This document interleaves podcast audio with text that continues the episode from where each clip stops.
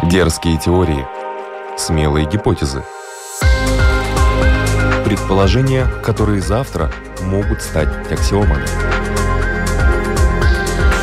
Природа вещей –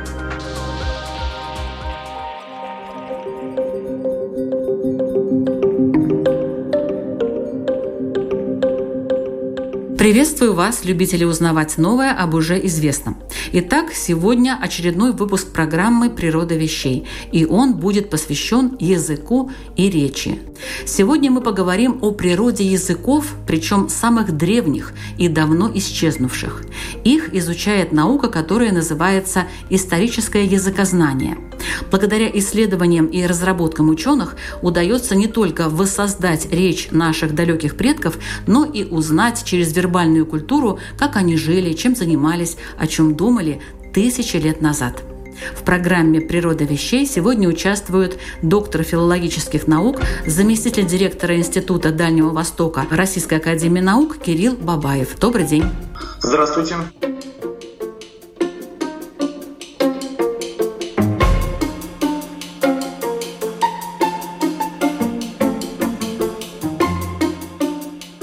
Я тут э, буквально недавно слышала такую интересную и красивую фразу. Возможно, вы ее тоже знаете. Язык – это брод через реку времени. Он ведет нас к жилищу ушедших, но туда не может прийти тот, кто боится глубокой воды. Слышали вы такое выражение? Да, конечно, это очень известное высказывание. Меня заинтересовало вот это противоречие. Вроде бы брод и при этом глубокая вода. Но дело в том, что как раз наличие брода при глубокой воде это означает, что мы не видим его, но он есть. То есть мы пытаемся перейти на другой берег, но если мы боимся того, что брод неожиданно окажется слишком глубок, то мы просто не сунемся, и мы не сделаем даже попытки. А если сделаем эту попытку, то выяснится, что на самом деле реку можно перейти совершенно спокойно, не замочив рубашки. Вот это основной посыл, при котором ученые берутся за исследование глубокого родства языков мира. Это очень интересное высказывание именно потому, что люди, которые не боятся копать вглубь, которые не боятся делать смелые гипотезы, именно эти люди и достигают успеха. В таком случае давайте начнем с того, чем занимается наука сравнительно историческое языкознание. Да, ну сравнительное историческое языкознание вообще на самом деле зародилось еще в XVIII веке, когда один а, английский священник обнаружил, что санскрит, а, язык Древней Индии, в то время как раз англичане осваивали Индию, оказывается очень похож на древние языки Европы, на латынь, древнегреческий.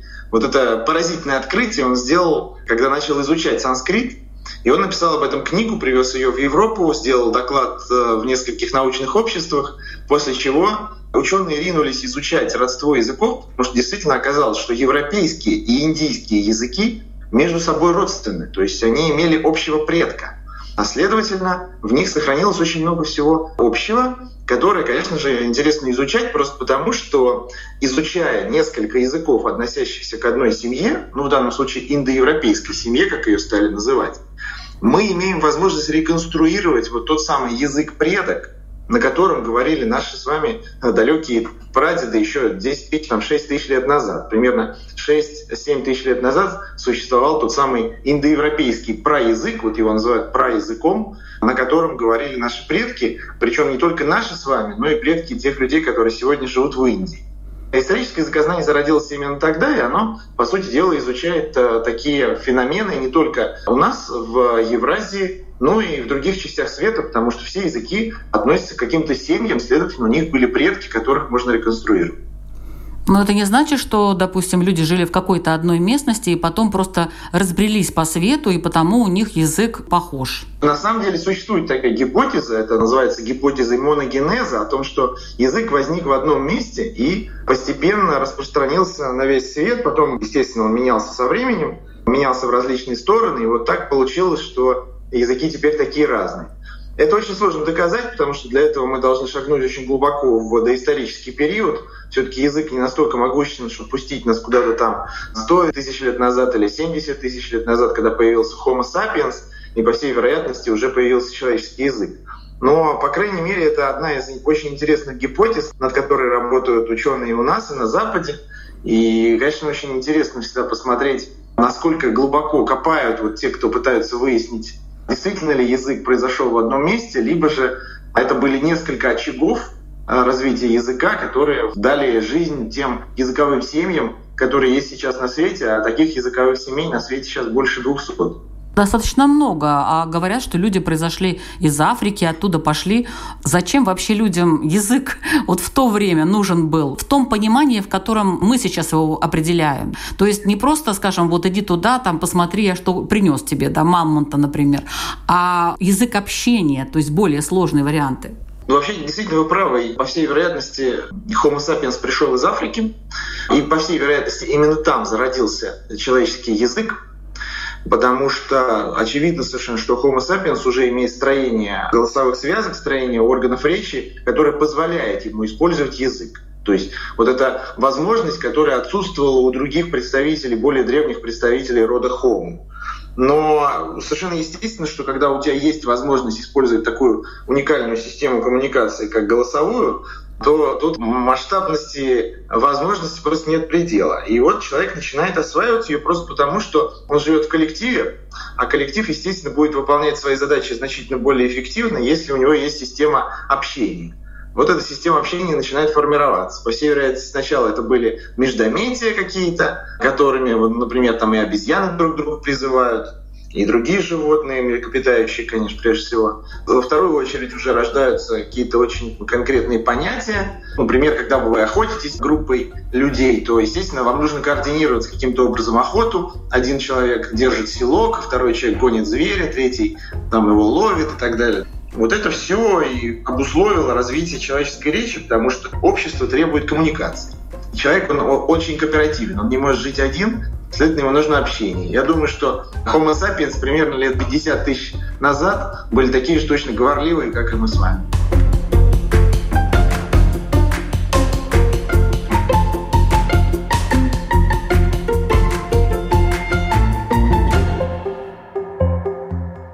Какой самый древний язык известен ученым? Тут вот как раз вопрос о том, какой язык считать наиболее древним. Конечно, мы можем ориентироваться только на языки, которые написаны, то есть на письменный источник. А письменность, как известно, у нас появляется не так уж и давно. Это примерно 3000 лет до нашей эры появляется письменность. То есть вот 5000 последних лет мы используем письменность и можем проследить развитие языка. Ну, например, древнеегипетский язык или шумерский язык, аккадский, который родственен современному арабскому. А вот это одни из самых древних языков, которые засвидетельствованы на свете. Ну, к сожалению, из них, из всех, из самых древних языков на сегодняшний день выжил только язык коптов, египетских христиан. Коптский язык, он на самом деле является прямым наследником древнеегипетского языка. То есть можно сказать, что это такая непрерывная языковая традиция, которая продолжается уже 5000 лет. Ну, вот он один такой на свете. Да и то, честно говоря, на коптском языке дома уже никто не разговаривает, на нем только пишутся религиозные трактаты, проводятся службы. Вот это коптский язык. А так из европейских, скажем, самым древним, естественно, является древнегреческий, потому что первые тексты на нем датированы примерно середины второго тысячелетия до нашей эры, то есть это примерно 1600-1700 годы до нашей эры. Вот это древнегреческий язык, современный греческий является его наследником. Тут мы тоже можем проследить почти 4000 лет непрерывной истории. Но это же не значит, что языки не существовали до изобретения письменности. Они точно так же существовали. И вот вопрос в том, какими они были, как это можно узнать, если нет письменных источников, если нет записей, если нет археологических никаких материалов, которые позволяют этот язык прочесть. И вот тут как раз приходит на помощь сравнительное языкознание, потому что сравнивая современные языки, мы имеем возможность реконструировать язык на котором говорили наши предки еще до изобретения письменности. Например, вот я сейчас говорю на русском языке, который существует примерно с XII века. До XII века существовал древний русский язык. Значит, древний русский, в свою очередь, является наследником прославянского языка, который как бы наш общий дедушка с польским, с э, болгарским, с чешским и с украинским языками. И вот у этого прославянского языка тоже же была какая-то структура, какой-то словарный запас, грамматика. Как мы их можем выяснить? Ну вот только сравнивая языки между собой и пытаясь с помощью существующего метода, так называемого сравнительно-исторического метода, восстановить прославянский язык. Это на самом деле довольно легко. Как ни странно оказалось, что прославянский язык он хорошо восстановлен, на нем можно совершенно спокойные тексты читать и, и песни писать, и речи говорить потому что он сейчас восстановлен и более или менее, скорее всего, близко к тому, что действительно существовало примерно 2000 лет назад, полторы тысячи лет назад. А каким образом это происходит? Как можно восстановить язык, который вообще никто не слышал?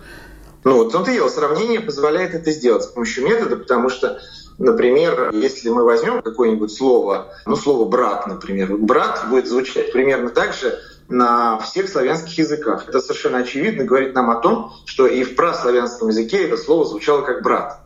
Больше оно никак звучать не могло, просто потому что раз все языки потомки сохранили его, значит, не могло же оно мутировать таким образом, что одинаково приобрело форму во всех языках независимо.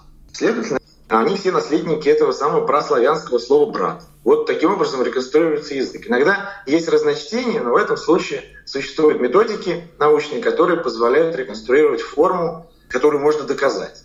И вот с помощью таких по крупицам собираемых слов можно проследить этимологии и э, с помощью сравнения реконструировать не только словарный состав, но и, собственно, грамматическую структуру и даже некие элементы синтаксиса, потому что у нас вот есть, например, в нашем распоряжении древние языки Европы и Азии, такие как э, латынь, древнегреческий, древнегерманский.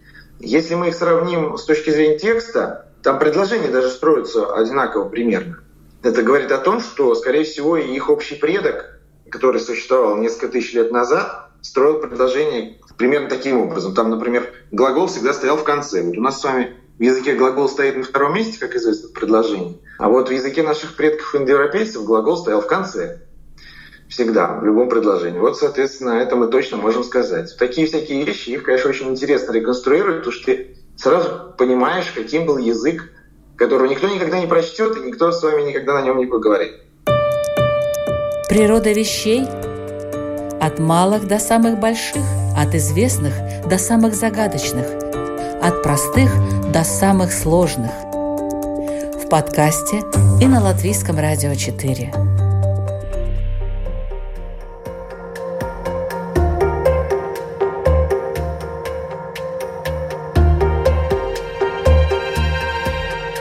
Мы никогда не сможем это точно совершенно воссоздать, но мы можем с помощью научных методов доказать, что звучало примерно вот так. Примерно вот так. Например, ну вот если говорить про про славянский язык, то есть общий язык для всех славян, то в нем твердый знак и мягкий знак это тоже были звуки. Кирилл и Мефодий, они же не, не просто так их поместили в алфавит, это тоже были звуки, которые звучали. В нашем русском языке они сегодня не звучат, они не мы, как бы, но в прославянском языке еще примерно 1000, 1200, 1300 лет назад они были вполне себе полноценными звуками, гласными причем. Это были сверхкраткие «у» и «и». Вот два таких звука. Вот, соответственно, мы их можем восстановить. Они совершенно точно там были, но они исчезли. А как вообще языки идут? В какую сторону? В сторону упрощения? Вначале, наверное, усложнения, потом упрощения. Какая-то волна такая существует? Да, есть такая теория, которая говорит о том, что, по всей вероятности, язык развивается как бы по синусоиде. Он сначала усложняется, постепенно, так сказать, наращивает грамматику, а потом эта грамматика начинает уходить и язык заново приобретает черты такие простой структуры, как вот английский, например. Если мы посмотрим на древний английский язык еще тысячу лет назад, там было четыре падежа, там было спряжение глагола, там были три формы, например, числа, двойственное, единственное и множественное. Сейчас этого всего нет, английский язык очень быстро все это порастерял, но существуют и такие примеры, когда мы видим, что наоборот язык становится более сложным, ну вот китайский, например, он наоборот наращивает сейчас грамматику буквально на глазах, потому что древний китайский язык существенно проще.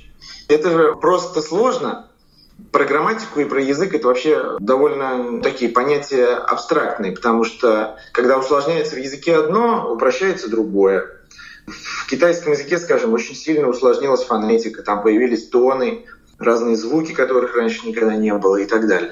Когда язык становится проще с одной стороны, то с другой стороны, наоборот, всегда усложняет. Это вот такой закон. А с чем связано вообще изменение в языке? Это какие-то события происходят в жизни людей, что они решают, а, не буду я произносить ни твердый знак, ни мягкий знак? Нет, это происходит очень естественным путем, и человек в течение своей жизни это не отслеживает, потому что эти изменения, как правило, происходят очень медленно.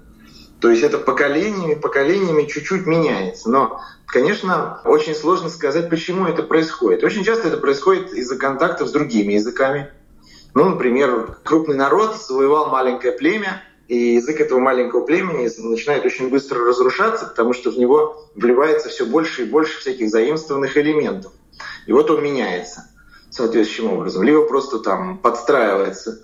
Русские и латышские языки в Латвии, они очень подстраиваются друг под друга, и когда ты слышишь русскую речь в Латвии, ты видишь некоторые латышские элементики такие маленькие, которые, конечно, являются результатом заимствования.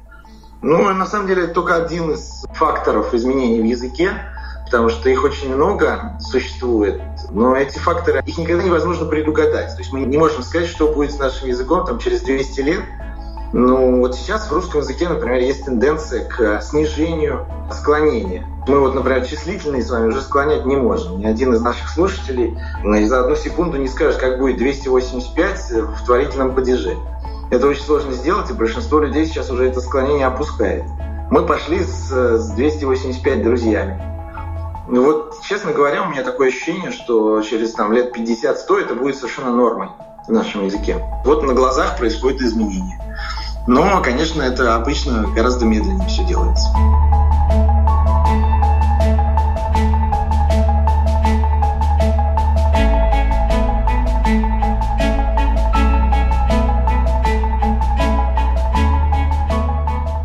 А заимствование не дают вот такой вот толчок к тому, чтобы язык упростился, а может быть и вообще полностью изменился и перешел на какую-то другую стадию. Вот сейчас очень много в русском языке английских заимствований. Это влияет на язык? Ну, это, конечно, всегда влияет на язык, но, понимаете, вот в японском языке, например, китайских заимствований порядка 70% слов. То есть больше 70% японских слов имеют китайское происхождение. У нас этот процент не больше пяти а то и меньше. Заимствованные слова всякие, причем там не обязательно из одного английского. Слушайте, слова стол и стул, они тоже заимствованы. И очень много других. Но на самом деле это не ведет к э, трансформации языка. Очень часто язык продолжает спокойно существовать, он просто их абсорбирует, он просто их воспринимает. Они приобретают структуру, которая характерна для того же русского языка. И все, и ничего нормально, все это ничего не меняет. Бывают и такие случаи, когда, скажем, небольшой какой-то народ начинает э, заимствовать из э, более, скажем так, престижного языка элементы, которые постепенно его разрушают и могут привести к исчезновению. Собственно, так именно языки исчезают, это очень быстро происходит сейчас в мире. Но таким крупным языкам, как упомянутые японский и русский, такие, конечно, вещи не грозят. Если вернуться к историческому языкознанию, то что может дать изучение языка для понимания того, как жили и говорили, и даже думали, может быть, наши далекие предки? О, это вообще очень интересная история, потому что по вот этому реконструированному языку древнему очень много можно понять о том, каким был образ жизни. Ну, то есть, условно говоря, вот мы говорим о наших предках индоевропейцах, которые примерно 6-7 тысяч лет назад кочевали где-то по южно-русским степям, мы точно знаем, например, как они жили. Мы знаем, что у них, например, было колесо. Почему? Ну, потому что во всех языках-потомках слово «колесо» однокоренное. Это что-то связанное с корнем род, ред, вот это вот. Это колесо.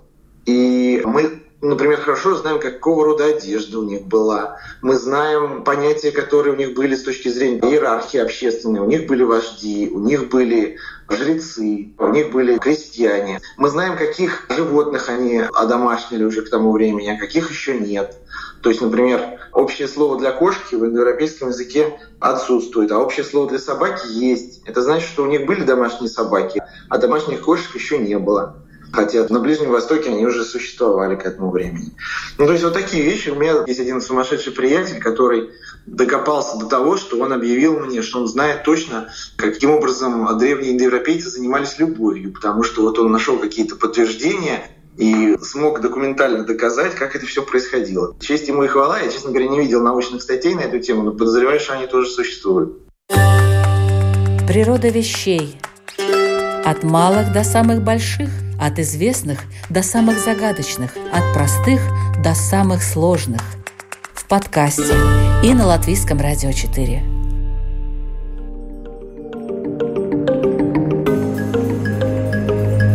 Вы слушаете программу «Природа вещей». Сегодня об историческом языкознании рассказывает доктор филологических наук Кирилл Бабаев. А дальше мы узнаем, был ли у человечества один общий язык или это только мифы. Правда ли, что у человечества был один общий проязык? Или же языки появились независимо в разных точках мира? Когда вообще у человека появляется язык? Мы немножко об этом говорили, но сейчас, может быть, вы конкретизируете. Да, я упоминал уже теорию моногенеза. На самом деле это очень сложно сказать, хотя бы по той очень простой причине, что даже если язык человечества появился в нескольких различных, скажем, регионах мира, то один из них, например, мог быть, скажем, ассимилирован другим. То есть в какой-то момент один из очагов мог поглотить другой очаг распространения языка, и мы просто об этом никогда не узнаем. Поэтому спекуляций на эту тему довольно много, но к общему решению наука пока еще не пришла. Я лично как-то склонен скорее полагать, что язык, про язык человечества был единый. То есть когда-то в Африке, по всей вероятности, в Восточной Африке, когда зародился Homo sapiens, уже довольно скоро он осознал, что у него есть все возможности для использования речи. То есть не просто верещать, как, э, так сказать, соседние гуманоиды какие-нибудь или человекообразные обезьяны, а он понял, что он может говорить. То есть, что его органы речи способны произносить огромное количество всяких интересных звуков. И, естественно, он довольно быстро начал пользоваться этой возможностью. Каким был этот проязык человечества, вообще чрезвычайно, с моей точки зрения, интересный вопрос, потому что все же языки очень разные, даже звуковой состав языков настолько разные. Вот у нас в русском языке там 45 звуков, а на самом деле в человеческих языках по всему свету используется не меньше 250 различных звуков. И большинство из них мы с вами даже произнести нам толком не сможем, пока не будем целую неделю тренироваться. Но вот интересно то, что, например, некоторые ученые считают что в праязыке человечества, вот тамошнем африканском, были, например, такие звуки, как щелчковые согласные, которые сейчас сохранились только в нескольких языках африканских бушменов. Это такие согласные, которые для нас очень не характерны, но они вот реально звучат как щелчки, то есть такие вот такие. И нам странно думать о том, что это могут быть какие-то звуки человеческого языка, но в некоторых африканских языках еще такие остались. И вот говорят о том, что весьма возможно, человек еще до того, как он нашел возможность пользоваться гортанью, то есть пользоваться голосовыми связками, он уже с помощью языка, зубов, неба использовал эти вот щелчковые звуки. И таким образом, то, что мы сейчас увидим в языках бушменов, это остаток того самого единого про языка человечества. Ну, сложно сказать, потому что понятно, что здесь доказать это не, не очень возможно пока. А чем отличается словарный запас древнего человека от современного языка? Очень многие наши с вами современники считают, что русский язык чрезвычайно богат, в нем 200 тысяч слов, а вот язык каких-нибудь папуасов не богатый, в нем всего 2000 слов. Это не так. Словарный состав любого языка весьма богат. Просто там существуют слова для явлений, которых в нашем языке нет. Ну вот, ну, условно, например, вот сравним русский и английский язык. Вот в русском языке есть куча родственных понятий. Деверь, Шурин, зять, тесть и так далее. Вот в английском языке их нет. Хотя некоторые из них были еще в древнеанглийском, но сейчас они исчезли, потому что англичане не испытывают в них никакой необходимости. Они скажут mother-in-law, мать по закону, и все становится понятно. А русскому человеку обязательно нужно где свояк, а где свекор. Понимать и различать. Вот таких вот примеров их огромное множество, потому что я вот, честно говоря, изучал языки, ну, совсем недоразвитых племен, живущих охотничьим образом жизни в Юго-Восточной Азии или в Африке. И честно вам могу сказать, что несмотря на то, что их мир довольно узок, но у них очень большой словарный запас. И просто он состоит из слов, которые мы с вами никогда не употребляем. Ну, то есть там даже состояние росы на траве или виды дождя, каждый имеет свое наименование. Для нас они просто нерелевантны, но зато у нас есть слова каких-то явлений, которые для охотника вьетнамского никак не нужны.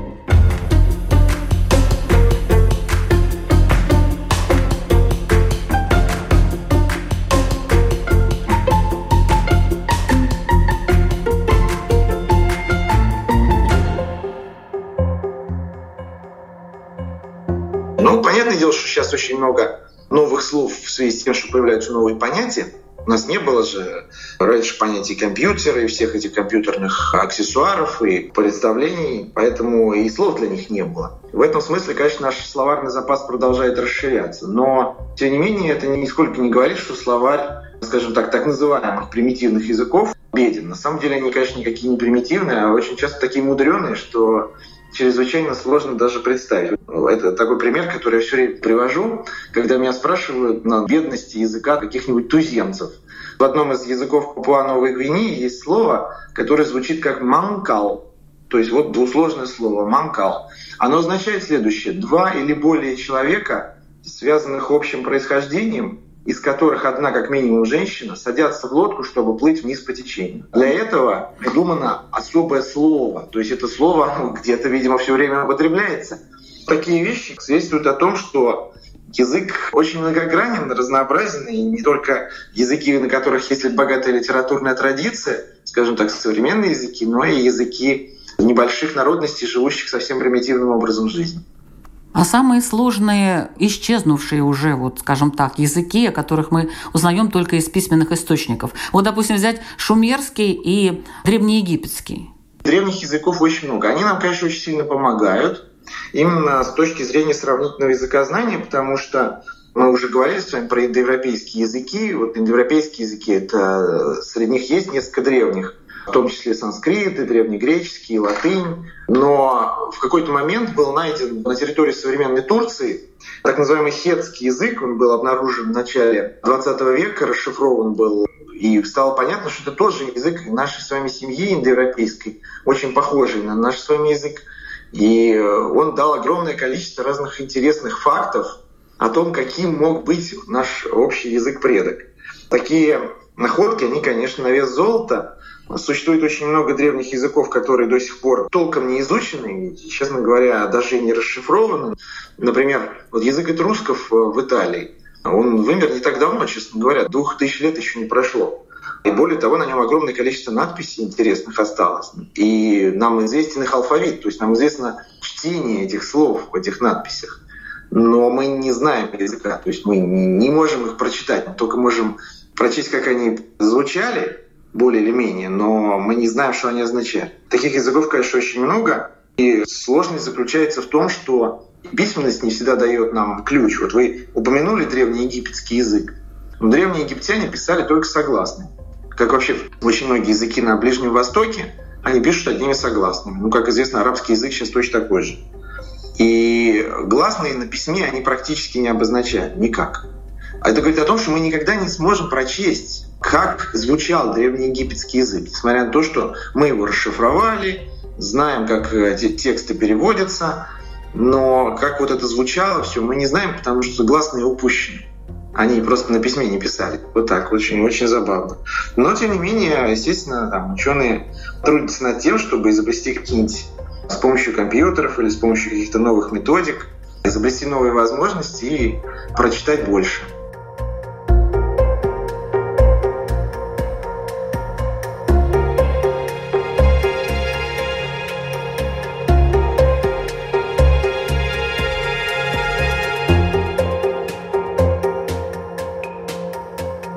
Шумерский, наверное, тоже очень сложно читать, да, язык шумеров? Ну, шумерский язык довольно неплохо прочитан, но так как там он написан клинописью, а клинопись — это же не алфавит, поэтому она, нельзя ее читать буквально. Там каждый знак может обозначать целое слово.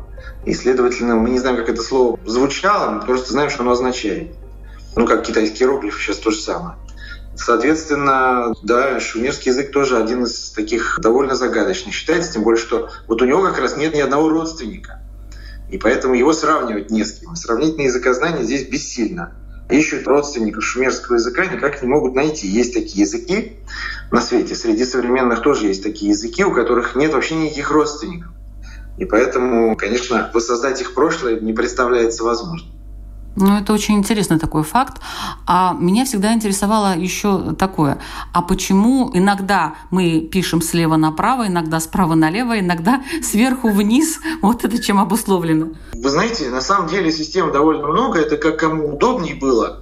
А, это никак не связано со структурой языка, вообще никак совершенно. Есть, помимо тех видов письма, которые вы упомянули, слева направо и справа налево есть еще так называемый бустрофидон. Это когда вы первую строчку пишете, например, слева направо, а вторую как бы с конца справа налево. И третью опять слева направо. То есть такой вот змейка идет э, письмо у вас. И казалось бы, это вполне логично. Раз ты заканчиваешь строку, зачем тебе переходить на другую начало, когда ты можешь прямо с конца писать в другую сторону. Вот есть такие письменности на свете, которые использовали эту систему. Сейчас к сожалению, ни один живой язык ее не использует, но... И как это читать, интересно тоже. Ну, так и читаешь, пальцем вводишь по строке туда-сюда, и ну, вот и прочитываешь. Это очень разные, конечно, системы письменности, но неизвестно от чего это зависит. Мне кажется, что это просто так повелось, как-то привычка устоялась, и мы пишем с вами слева направо, а, например, арабы справа налево. Ну и ничего, как бы судить по этому поводу об их языке или об их образе мысли, скорее всего, бессмысленно. Есть ли сейчас в наше время какие-то вымирающие языки? Вы знаете, сейчас вымирает вот из 7 тысяч ныне живущих языков через 100 лет останется тысячи две. То есть 5 тысяч исчезнут. Это языки малых народностей, которые, в частности, живут, ну, и, например, на территории России и на территории Европы и во всем мире, которые не имеют своей письменной традиции, не имеют литературы, и на них не выходит ни книг, ни журналов, поэтому они обречены. Скорее всего, их носители очень быстро перейдут на языки более крупные, более престижные, литературные, и, следовательно, они исчезнут. Задача современной лингвистики, одна из задач заключается в том, чтобы эти языки записать, потому что они могут хранить в себе очень интересные всякие э, черты, которых у нас с вами нет в языках. Конечно, это очень жалко, что языки вымирают, но тем не менее это постоянно происходит. И я думаю, что каждый год уж один-то язык точно вымирает на свете где-нибудь. И это на сегодняшний день такая очень распространенная тенденция. Возможно, когда-нибудь мы придем к единому языку и начнем все сначала, потом делиться опять на разные языки и так далее. Вот может такое быть? Ну, вряд ли. Я, честно говоря, не думаю, что это произойдет. Я думаю, что к одному языку человечество не придет никогда, просто потому что, ну, во-первых, для этого нужно уничтожить все литературные памятники на других языках. Как только язык приобретает литературу, он становится очень устойчив.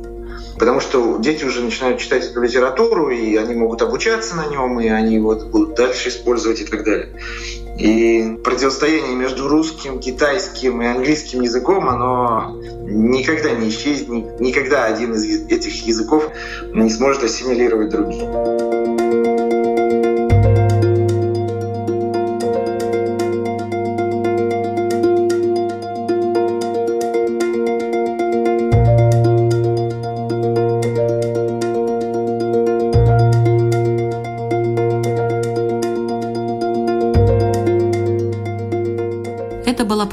«Природа вещей». Над ней работали Людмила Вавинска, Ингрида Бедела и Кристина Золотаренко. Сегодня об историческом языкознании мы говорили с доктором филологических наук Кириллом Бабаевым. Кстати, у Кирилла есть интересное хобби. Он является владельцем первого в мире музея традиционных головных уборов, который называется «Мир шляпы» и находится в Риге. Думаю, что после такого интересного рассказа вы захотите посетить и этот музей. А я Говорю большое спасибо участнику программы. Благодарю вас, Кирилл. Спасибо вам. И напоминаю, что «Природа вещей» можно слушать на всех популярных интернет-платформах в подкастах. Это Apple и Яндекс, Spotify и Google Подкаст, а также CastBox. Кроме того, на сайте Латвийского радио 4 lr4.lv вы найдете много интересного. Предлагаю вам послушать и другие выпуски «Природа вещей». Например, про миссию аристократов. Об этом говорит известный писатель, литературовед и литературный критик Андрей Новиков-Ланской. Про Тевтонский орден, определивший судьбу Балтии, рассказывает латвийский историк-медиевист Андрис Леванс. Интересны выпуски про японскую эстетику и про феномен миграции культур. Все они есть у нас на сайте и в подкастах. Заходите, слушайте, участвуйте, обсуждайте, спорьте, ищите новую информацию. Мы будем только рады, если наши программы вам в этом помогут. Природа вещей. Присоединяйтесь.